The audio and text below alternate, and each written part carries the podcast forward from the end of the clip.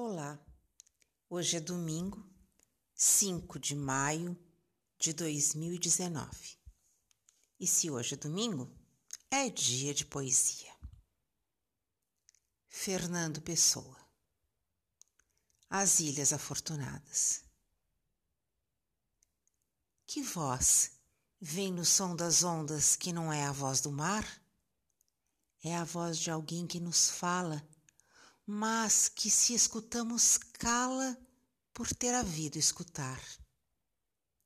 E só se meio dormindo, sem saber de ouvir ouvimos, que ela nos diz a esperança, a que como uma criança dormente, a dormir sorrimos.